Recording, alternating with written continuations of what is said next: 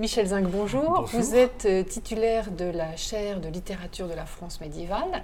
Mais à grands traits, on peut résumer ce qu'il y a dans cette littérature? Ce qu'on peut dire, c'est que d'une part, c'est une littérature qui se veut dans la continuité de la littérature antique et fidèle au modèle biblique, qui est naturellement le grand modèle euh, idéologique, si on peut dire, mais le terme est vilain, euh, pour, euh, pour le Moyen Âge.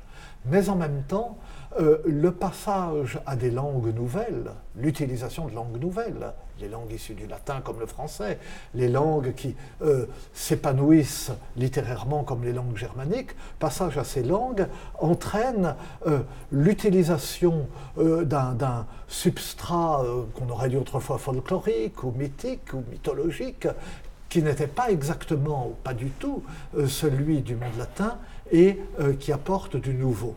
De sorte qu'on a à la fois euh, une fidélité décalée, et on voit comment un modèle littéraire peut se transformer profondément quand on l'applique dans des conditions nouvelles, et en même temps des nouveautés radicales, euh, des nouveautés radicales dans le domaine euh, de la poésie lyrique et de la poésie amoureuse, avec les troubadours, avec le fameux amour courtois, enfin ce que nous appelons l'amour courtois, des euh, nouveautés euh, radicales dans la conception même euh, du rôle de la poésie ou de la littérature en général, nouveautés induites par le christianisme qui change, alors là vraiment radicalement, la, conception de, la poésie. Parce que dans l'Antiquité classique païenne, comme dans la plupart des civilisations, il est entendu que le poète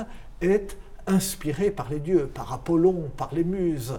Euh, il est habité par le furor poeticus, comme disaient les, les latins. Mais euh, le Moyen Âge est la première euh, grande époque chrétienne. Et avec, ou c'est la grande époque chrétienne. Et le christianisme admet, que, admet l'incarnation. Dieu s'est fait homme, euh, il a marché parmi les hommes, on a donc des témoignages historiques sur lui, quand notre Seigneur allait corporellement en terre, disent les sermons du Moyen Âge, et comme on a des témoignages directs, on a les évangiles, on sait ce qu'il a dit, alors quel besoin de passer par la poésie? Et donc la poésie est évaluée comme langage de l'ornement et non pas langage direct, et comme langage qui servait justement à une religion euh, qui s'est révélée n'être pas la vraie religion. Et du coup, les poètes ne vont plus du tout s'inspirer. Eh bien, les poètes ne, ne, peuvent plus être considérés comme inspirés par la divinité, mais on pourrait lire l'ensemble de euh, l'histoire de la poésie médiévale comme une sorte de reconquête d'une légitimité de la poésie. Et pour le Moyen Âge, la légitimité, c'est nécessairement au regard euh, de Dieu, ou de quelque chose qui peut servir au salut. Et euh, on le voit d'abord par la création d'une poésie liturgique, en latin, les hymnes ambrosiennes, etc. Euh, toute la poésie qui soutient cette musique que nous appelons grégorienne, qui se développe entre le 6e et le 10e siècle. Et puis, on le voit au moment où la poésie sert à exprimer euh, à la fois l'effusion religieuse et ce qu'on appelle à l'époque la conversion, non pas se changer de religion, mais se tourner vers Dieu, rentrer en soi-même, euh, faire pénitence. Et euh, le développement de cette poésie va de pair avec le développement d'une poésie personnelle qu'on voit apparaître et euh, prendre forme et prendre de l'importance à un certain moment au Moyen Âge. Et j'ajouterais que moi je suis euh, horriblement bavard, mais euh, je dis juste cela.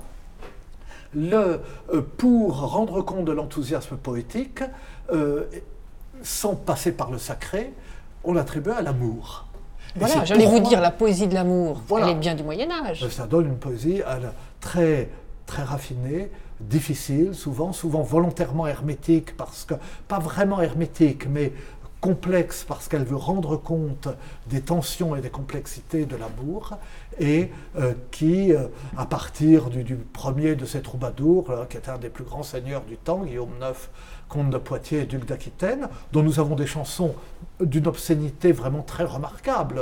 Un de mes prédécesseurs, qui a été son premier éditeur, ne les traduisait pas, donc il ignora la langue d'oc pense qu'il connaissait les réalités de la vie, mais enfin, ça lui paraissait pas possible. Hein.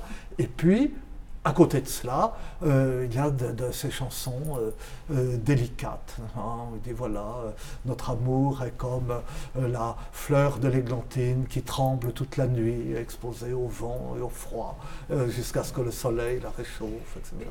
Excusez-moi, c'est parce que vous avez un cœur d'artichaut que vous êtes autant attiré par cette poésie? Bah peut-être, oui, mais j'accepte tous les reproches. Vous savez, J'ai des collègues qui s'occupent de choses sérieuses, qui sondent les mystères de l'univers et qui soignent, euh, qui soignent les malades. Moi, je m'occupe de poésie. Alors bon, cette poésie évolue. Hein.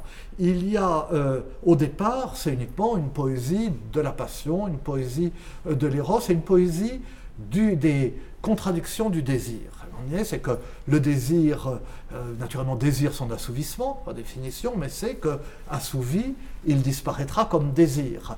Donc il faut entretenir le désir et retarder l'assouvissement. Ce n'est pas une poésie chaste, mais c'est une poésie qui, euh, euh, qui, se complaît dans le, qui se complaît dans le désir. On a peu retenu de noms de poètes du Moyen Âge. Est-ce qu'il est juste de dire qu'il y avait beaucoup d'auteurs anonymes? Oui, enfin, il y a beaucoup euh, d'œuvres du Moyen Âge qui sont restées anonymes ou dont l'attribution est, euh, incertaine. En même temps, euh, cet anonymat a été exagéré, et il a été exagéré parce que lorsque la redécouverte de la littérature du Moyen Âge s'est faite à l'époque romantique, à la charnière du XVIIIe et du XIXe siècle, et l'idée du romantisme était que chaque peuple a une sorte de génie propre, un génie national, qui euh, se manifeste le plus clairement à travers les premières productions de euh, sa littérature et de ses arts, et que ces premières productions sont des productions spontanées et collectives. Et c'est justement parce que ce sont des productions collectives que toute l'âme du peuple s'y manifeste. Du coup, on a dit, voyez, ça marche pour le Moyen Âge, ce sont des œuvres anonymes, ce sont des œuvres collectives. En fait, elles ne sont pas collectives du tout, et elles sont anonymes, généralement, par hasard, parce que euh, parce qu'il n'y avait pas de copyright, parce qu'il n'y avait pas un livre avec le, le nom de l'auteur euh, imprimé sur la couverture, etc. Mais on voit que justement pour cette raison, beaucoup d'auteurs du Moyen Âge sont très soucieux de se nommer. Ils se nomment souvent à la troisième personne au début de leur œuvre. Euh, un tel a composé euh, ce poème ou a écrit euh, cette œuvre. Ils, ils disent qui ils sont. un tel clerc de telle église, un tel originaire de telle région.